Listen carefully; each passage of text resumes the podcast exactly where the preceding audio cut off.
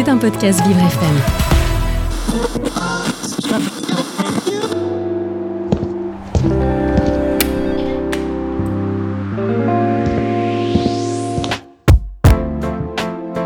Quand je viens ici, c'est un bol, un bol d'air. On oublie la maladie, on oublie tout. C'est formidable, quoi. C'est tout. Magnifique. Voilà, on trouve tout ici pour se reconstruire après un cancer. On se sent compris. C'est magique. Laisser tout derrière soi et avancer, évoluer. Il y a une ambiance euh, que je retrouve pas ailleurs, quoi. Dès que je rentre ici, c'est franchement, c'est une, c'est ma bulle. Je suis moi-même. Apaisé, relaxé, détendu. Comme si c'était chez moi. C'est le soleil. Tu sens de l'amour qui circule, quoi. Bienvenue à l'atelier Cognac Jet, ce lieu qui accueille à Paris les femmes et les hommes qui ont un cancer, un lieu qui ressource pour aider à trouver un nouvel équilibre, un lieu qui accompagne pour affronter les difficultés de la maladie. L'atelier vous emmène. Venez avec moi, dans cet épisode, nous nous intéressons aux besoins de soutien. Ces séances se pratiquent de façon privée et individuelle, mais elles pourraient bien aussi se transformer en groupe de parole pour les aidants des personnes traversées par le cancer. Je vous emmène en séance de soutien psychologique avec Lise. Bonjour Lise. Bonjour. Lise, vous êtes psychologue et vous intervenez à l'atelier Cognac Jet. Et vous avez un petit accent, je crois, n'est-ce pas? Il ne change jamais. Il vient d'où ce petit accent, Lise? Euh, J'étais née aux États-Unis. C'est bien ça. Est-ce que vous pouvez nous raconter votre parcours jusqu'à l'atelier? Bon, après euh, mon divorce, j'ai commencé une formation pour être psychologue et psychothérapeute. Donc, j'ai suivi les cours pour arriver à master's en psy- psychologie. J'ai aussi fait l'analyse jungienne, analyse transactionnelle intégrative. C'était plutôt les humanités. Et donc, j'ai travaillé pendant à peu près 40-45 ans comme thérapeute. J'étais aussi euh, superviseur et formatrice des autres thérapeutes. Et j'ai pris ma retraite et c'était à ce moment-là que j'ai commencé à regarder autour de ce que je peux faire autrement. Comment se déroule une séance de soutien psychologique à l'atelier Cognac Jet Premièrement, la personne prend rendez-vous avec Karima et pas avec moi. Et donc, euh, nous arrivons et je prends la personne dans une salle privée. euh, et c'est plutôt simplement que moi j'écoute. Pour moi, c'est de donner la possibilité pour cette personne d'exprimer tout ce qu'ils ont besoin d'exprimer. Et parce que je suis absolument neutre, il peut parler de tout ce qu'il sent, tout ce qu'il vit. C'est les aider vraiment dans les moments les plus difficiles et une profondeur dans les séances parce que ces gens vivent les choses impossibles. Mais il y a aussi simplement l'idée que je suis là à écouter et à comprendre.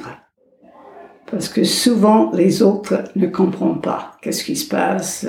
Lise, comment vous voyez les bénéficiaires? Vous les voyez régulièrement? Euh, Expliquez-nous à quelle fréquence ils viennent vous voir. Euh, c'est une question de disponibilité, mais les gens prennent rendez-vous et souvent il y a certaines qui viennent une fois, deux fois. Euh, il y a certaines aussi que je vois pendant un temps. Ça, ça dépend. Il n'y a pas vraiment quelque chose qui est fixe. Comment les bénéficiaires, d'après vous, hein, vous les voyez avant la séance et vous les voyez sortir de la séance, à votre avis, comment ils sortent de votre séance? Je veux dire que chaque personne est différente. Vraiment. Là, ça, ça sera pas possible de dire c'est ça ou ça. À qui s'adressent ces séances de soutien psychologique? Ben, C'est surtout les gens qui ont le cancer, mais euh, récemment, nous avons, euh, j'ai vu plusieurs personnes qui prennent soin des gens avec le cancer. Plusieurs aidants. Oui. Est-ce que vous pouvez nous raconter exactement comment vous êtes arrivé ici à l'atelier Cognac Jet J'ai parlé avec un autre bénévole euh, de ma recherche de quelque chose et elle m'a donné l'adresse et j'ai envoyé mon CV et une lettre de motivation et j'étais interviewée et acceptée. Lise, qu'est-ce que vous êtes venue donner ici C'était plutôt mon expérience parce que j'ai eu l'impression après que j'ai pris ma retraite que c'était dommage d'avoir toute l'expérience, euh, toutes les connaissances, euh, tout, tout, tout, et ne pas utiliser et ne pas donner. Donc j'ai essayé de donner ça avec une certaine présence. Vous êtes bénévole pour l'atelier Cognac Jet. Qu'est-ce que ça vous apporte à vous de donner ça? C'est presque un cadeau d'être en contact avec les gens qui vivent ce que nos bénéficiaires vivent. Et il y a aussi, euh, j'aime bien le fait que l'atelier n'est pas rigide. C'est, ouvert, c'est chaleureuse, c'est pas réglé et ça me plaît, ça me convient. Est-ce que vous pourriez, Lise, nous décrire l'atelier? Je pense simplement que l'apparence, l'intérieur, le fait que c'est ouvert, c'est, plein de lumière, plein de couleurs, ça m'a plu quand je suis arrivée. Je trouve que ça donne pour nos bénéficiaires un accueil tout de suite. Après ça, c'est, c'est la façon que tout le monde gère l'atelier. Toutes les, les bénévoles, Karima, Martin, c'est géré d'une façon accueillante. C'est vraiment accueillant. Merci beaucoup, Lise. T'en prie.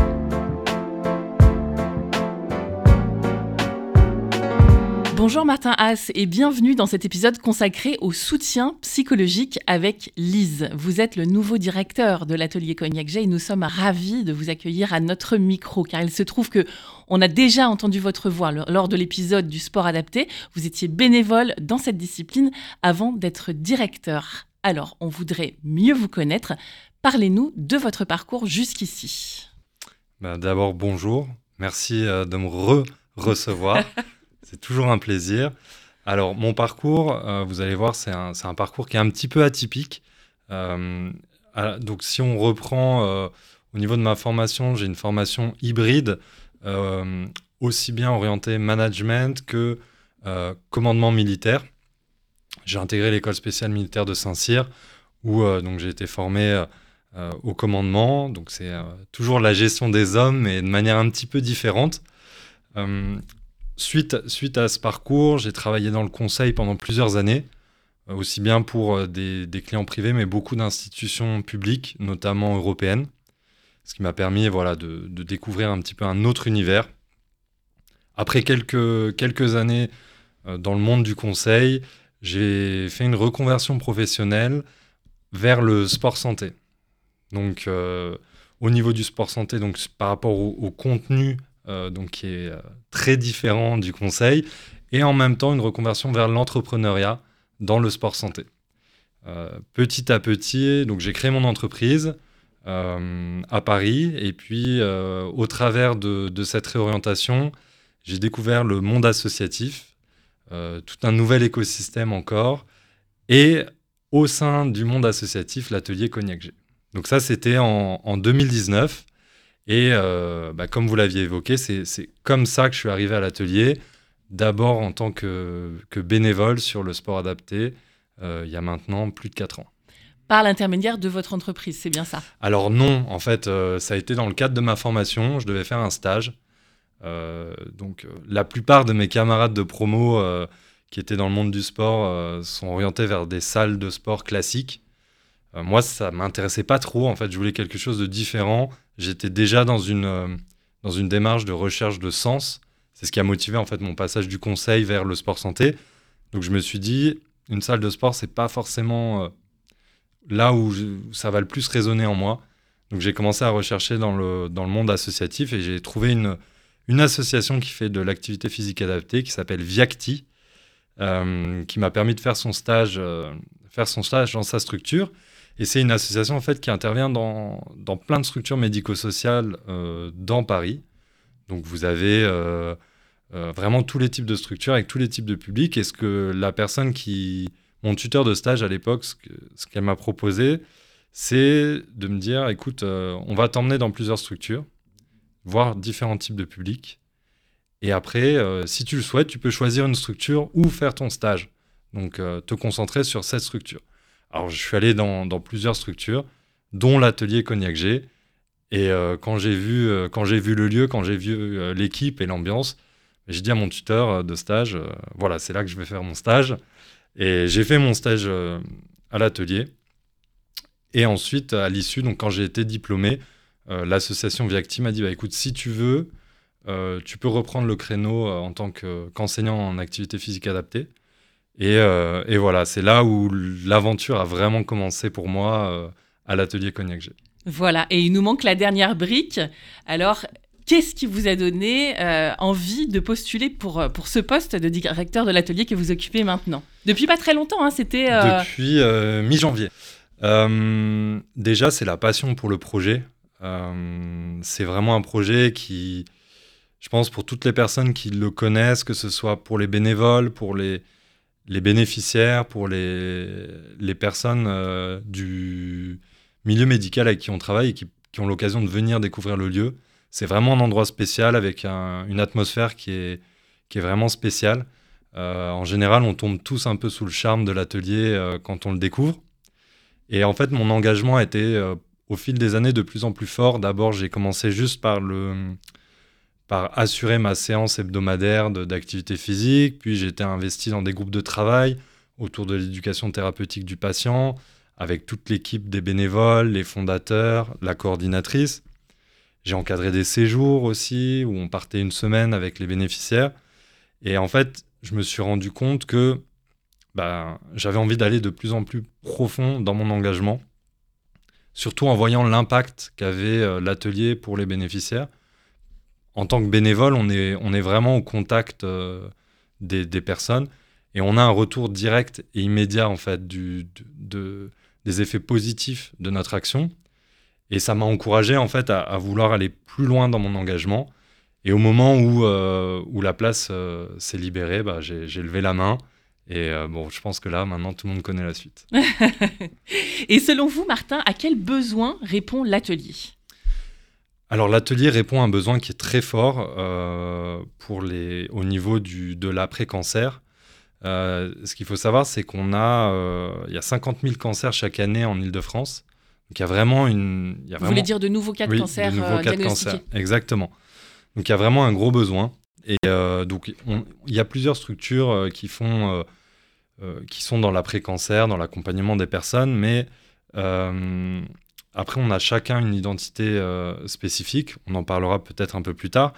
Et nous, ce qu'on cherche vraiment, c'est deux choses. C'est aider les personnes à mieux vivre euh, avec la maladie et au-delà de la maladie aussi. Et surtout rompre l'isolement. On se rend compte que les personnes malades euh, et leurs proches donc souffrent de la maladie, mais il y a aussi des choses qui viennent se greffer tout autour. Il y a un isolement euh, par rapport bah, à la famille. On, souvent, on arrête de travailler, donc on se retrouve un petit peu seul. Euh, et ça, c'est vraiment un besoin qui est fort, qu'on a identifié.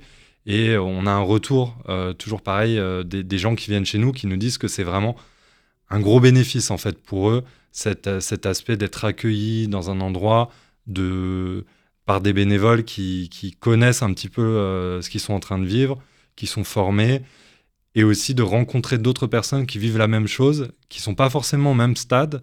Donc parfois, euh, euh, pour les personnes qui viennent de recevoir le diagnostic, pouvoir euh, discuter avec des personnes qui ont déjà passé les traitements, pour qui ça va mieux, c'est aussi euh, Un appui. un appui Mm. et, et un peu une, une perspective sur, sur la suite. Très bien. Et en quoi est-ce que à l'atelier, on, on- on est dans un lieu innovant?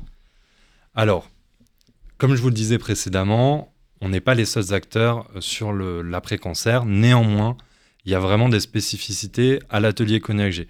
Une des premières, c'est que euh, pour les personnes qui viennent chez nous, on leur donne accès à toutes nos activités sans restriction financière. Ça veut dire qu'il y a une toute petite adhésion annuelle qui est de 30 euros. Donc ce premier point, pas de restriction financière. Le deuxième point, c'est qu'il n'y a pas de limite de temps. C'est-à-dire que euh, il y a beaucoup de structures qui vont euh, accompagner les personnes, par exemple pendant l'année qui suit l'arrêt des traitements, et, et, passer ce délai, on va leur dire, euh, on, va leur, on va les orienter, on va dire, vers d'autres structures. Nous, on reste présent pour les bénéficiaires aussi longtemps que eux en ressentent le besoin. Ça déjà, c'est une grosse différence, surtout quand on le couple à l'aspect financier qui est très très accessible. Ensuite, on est aussi très innovant parce qu'on s'appuie sur un, gros collectif de bénévoles.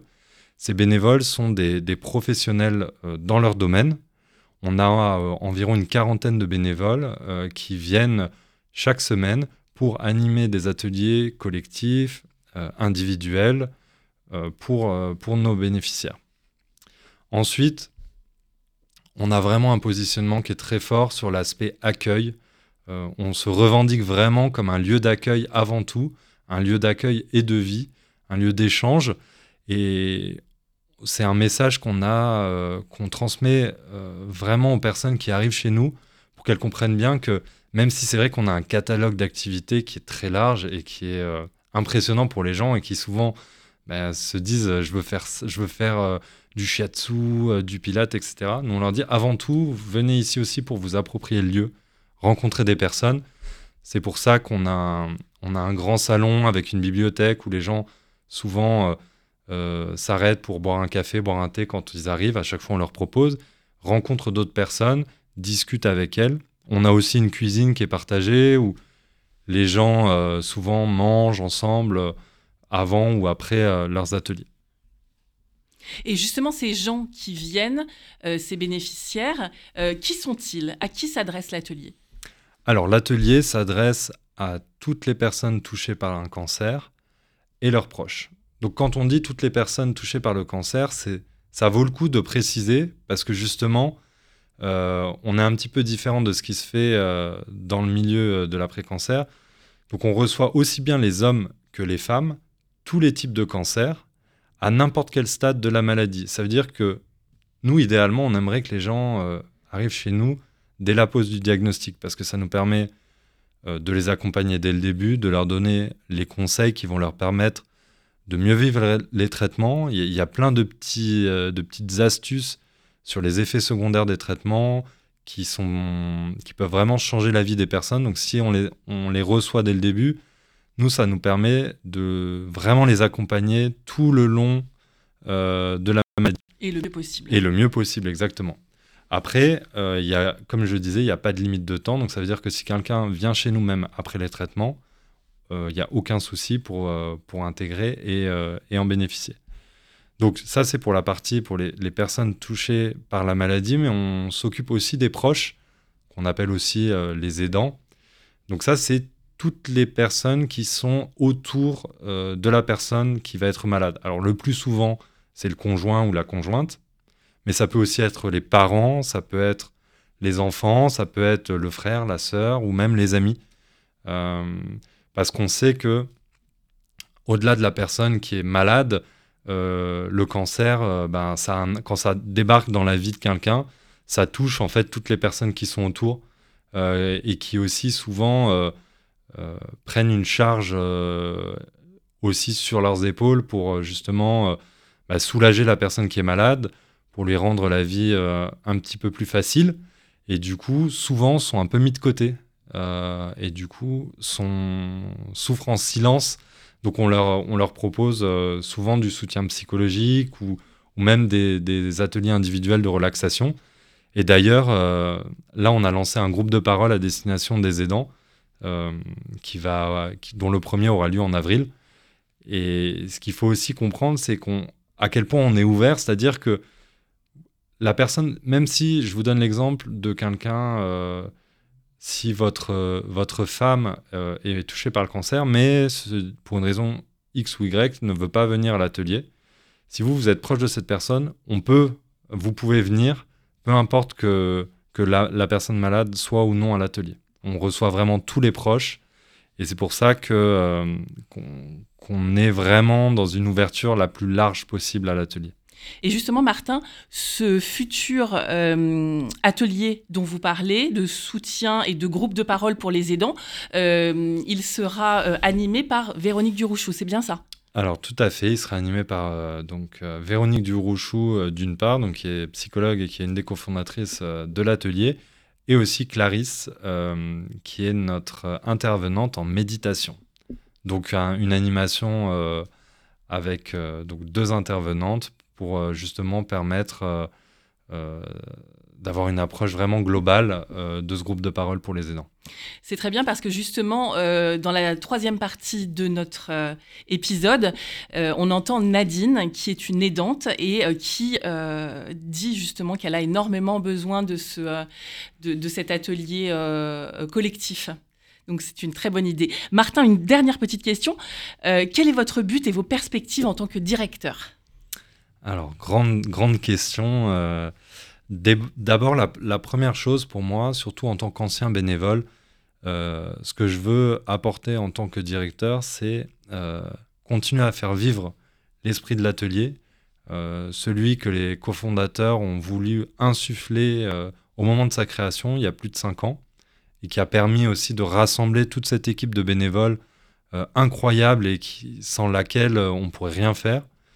Euh, aussi euh, faire vivre les valeurs qui nous sont chères, aussi bien à l'atelier qu'à la Fondation Cognac qui sont des valeurs euh, d'accueil, de bienveillance, de professionnalisme.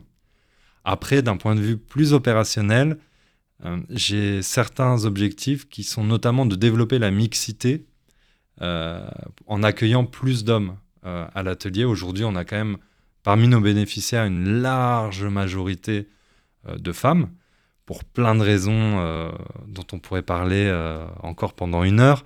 Mais c'est vrai qu'aujourd'hui, on a encore un petit peu de mal à mobiliser les hommes, à les faire venir. Donc on travaille beaucoup là-dessus, aussi bien avec les médecins qu'au niveau de l'atelier en interne. Ensuite, le, deuxième axe de, mixité, on aimerait toucher aussi les personnes qui sont euh, plus éloignées du parcours de soins classique pour beaucoup de raisons, notamment euh, sociales, économiques. Euh, donc ça, ça va demander aussi beaucoup d'efforts parce que euh, il y, a toute une démarche d'aller vers ces publics. Là aujourd'hui, on est plus dans une démarche d'accueil où les personnes viennent chez nous. On a un vrai savoir-faire en termes d'accueil. Là, c'est vrai que sur ces publics, il va probablement falloir sortir un petit peu de notre zone de confort pour voir comment on peut les, les sensibiliser, leur donner envie de venir, et notamment sur la durée. Ensuite, euh, toujours continuer à, accueillir les personnes malades, toujours en accueillir plus. On a, des, objectifs de croissance, on a vraiment euh, encore de la marge, on a un bel espace, on a de la place. On, voudrait euh, vraiment pouvoir accueillir. On sait qu'il y a beaucoup, beaucoup de besoins, en fait, ne serait-ce qu'à Paris en Ile-de-France. Donc on, on, veut toucher plus de personnes, continuer à développer aussi nos actions à destination des proches comme on en a parlé avec ce groupe de parole. Et puis je pense que si on, si on arrive à faire tout ça, ce sera déjà pas mal. C'est merveilleux alors. Merci beaucoup Martin Haas. Merci à vous.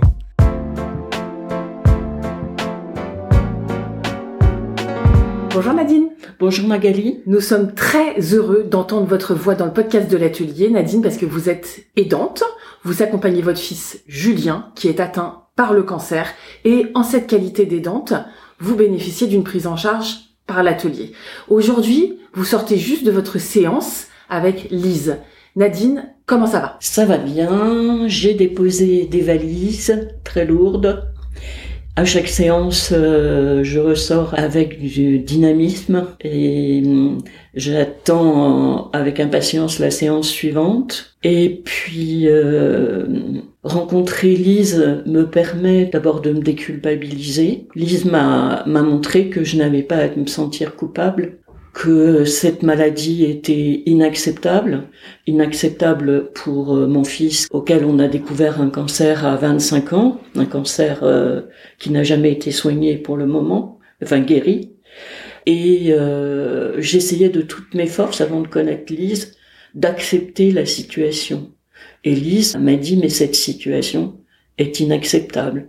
Ce qui m'a enlevé un poids énorme et me permet d'avancer. Nadine, est-ce que c'est la première fois que vous avez rendez-vous avec un psychologue ou avec Lise aujourd'hui? Alors, j'ai déjà fait euh, une thérapie analytique euh, à l'extérieur, et là, c'était mon quatrième rendez-vous avec Lise. Et euh, c'est un autre travail avec quand même des ponts avec euh, une thérapie plus classique, mais mais là, c'est vraiment euh, le cœur du, de, de ma démarche, c'est euh, c'est la maladie de mon fils, c'est comment aider mon fils, comment ne pas être un poids pour lui. Aujourd'hui, en particulier, qu'est-ce que ça vous a apporté et qu'est-ce que vous venez chercher exactement? C'est une écoute, c'est partager, c'est être entendu, c'est déposer euh, mes angoisses. euh, c'est c'est libérer ma parole, c'est rencontrer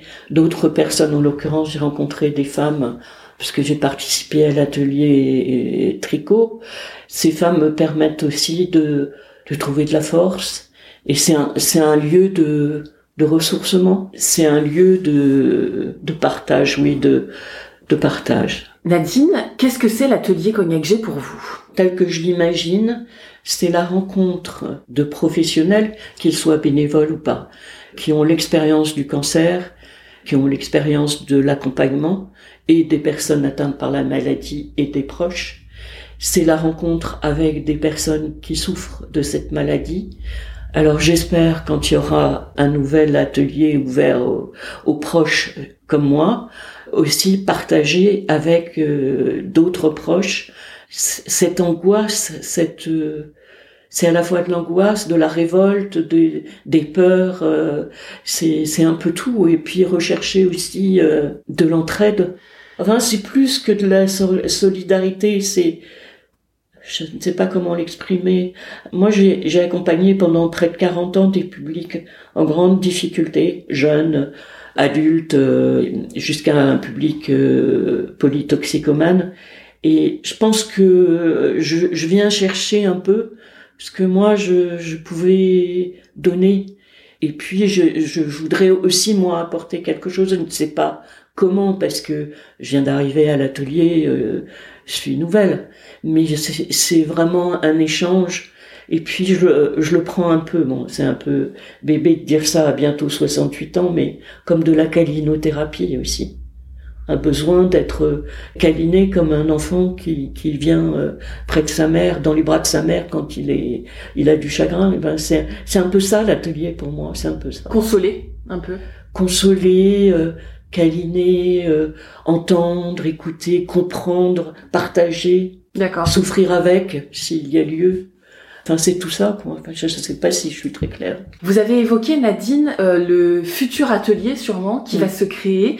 Le sujet, ça sera un groupe de parole autour d'un soutien psychologique, un groupe de parole de pères aidants. Donc ça, c'est euh, vraiment hyper intéressant parce que, voilà, on cible les accompagnants. Mm. Et il y a, y, a, y a une vraie demande de la part des accompagnants, peut-être, euh, de libérer leurs paroles et d'être compris euh, ensemble, de partager euh, cette, cette épreuve. Hein. Oui, c'est vital, je pense. Et euh, merci euh, l'atelier parce que euh, c'est très difficile d'exprimer euh, tout ce qu'on ressent à l'entourage, que ce soit la famille, les amis, c'est difficile.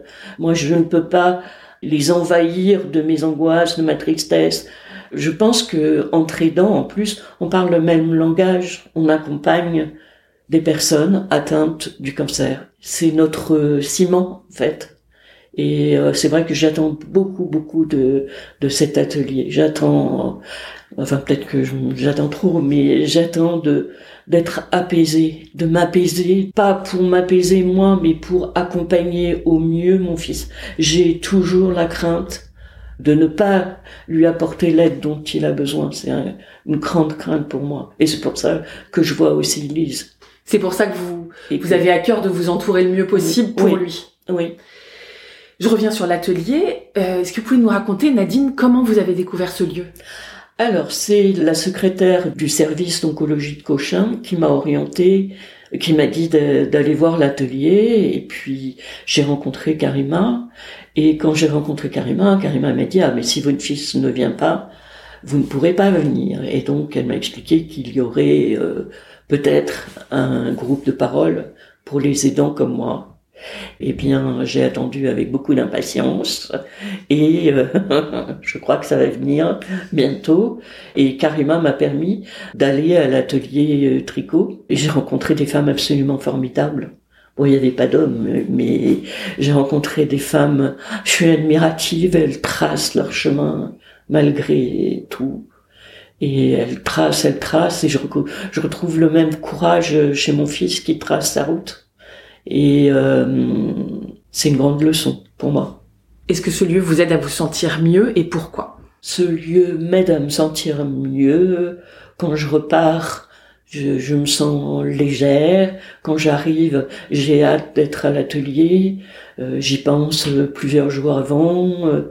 C'est un lieu de renouveau. C'est le lieu de la vie, pas la vie d'après, mais la vie d'ici et maintenant c'est le lieu du présent, c'est le lieu de du partage, comme j'ai déjà dit, et de l'espérance. Merci beaucoup Nadine. Merci Magali. L'atelier Cognac vous remercie pour votre écoute et espère vous avoir donné l'envie de découvrir la suite. C'était un podcast Vivre FM. Si vous avez apprécié ce programme, n'hésitez pas à vous abonner.